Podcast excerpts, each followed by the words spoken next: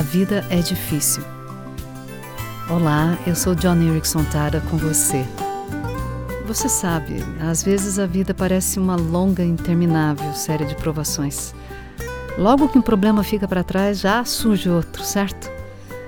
Então, que palavra de encorajamento a palavra de Deus tem para nós? Bem, ouça essas palavras edificantes do apóstolo Paulo que diz em 1 Tessalonicenses capítulo 3. Enviamos Timóteo, que é nosso irmão e colaborador de Deus na pregação do Evangelho de Cristo, para fortalecer e encorajar você em sua fé, para que ninguém fique perturbado com essas provações, pois você sabe muito bem que somos destinados a elas. Olha, sinto muito, mas essa última frase é até engraçada.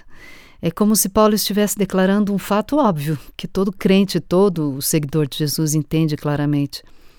Pois você sabe muito bem que estávamos destinados a essas provações. Você sabe que pode ter sido óbvio para a igreja primitiva, mas certamente não é óbvio para nós. A maioria dos cristãos pensa: você quer dizer que estamos destinados a uma vida difícil?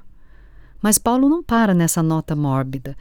Ele acrescenta: Seja forte, seja encorajado em sua fé e não deixe que as provações o perturbe. Estamos destinados a essas dificuldades. Em outras palavras, amigo, a vida deveria ser difícil. No entanto, é incrível como muitas pessoas acreditam que a vida deveria ser fácil. Lamentamos o enorme peso de nossos problemas, sentindo como se as dificuldades fossem um tipo único de aflição que não deveria ser.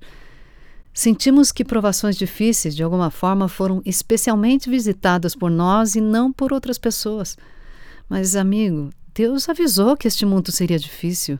Deus sabe que esse mundo é quebrado e a vida é uma série de problemas a serem resolvidos. Sim, resolver problemas é um processo doloroso, mas é todo esse processo que dá sentido à vida.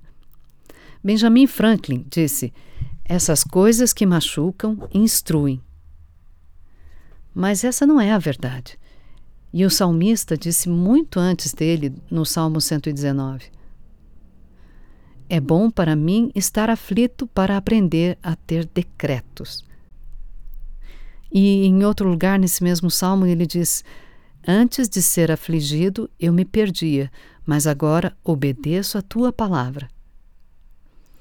Amigo, é por isso que Deus nos destinou para as provações seu propósito ao nos redimir não é tornar nossa vida feliz, saudável ou livre de problemas, não.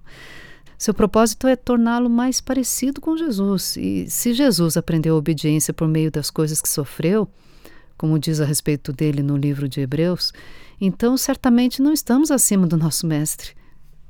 Não fique perturbado por suas provações. Alan Redpath escreve sobre essa boa razão quando diz não há nenhuma circunstância, nenhum problema, nenhum teste que possa tocá-lo até que, antes de tudo, tenha passado de Deus e passado de Cristo direto para você.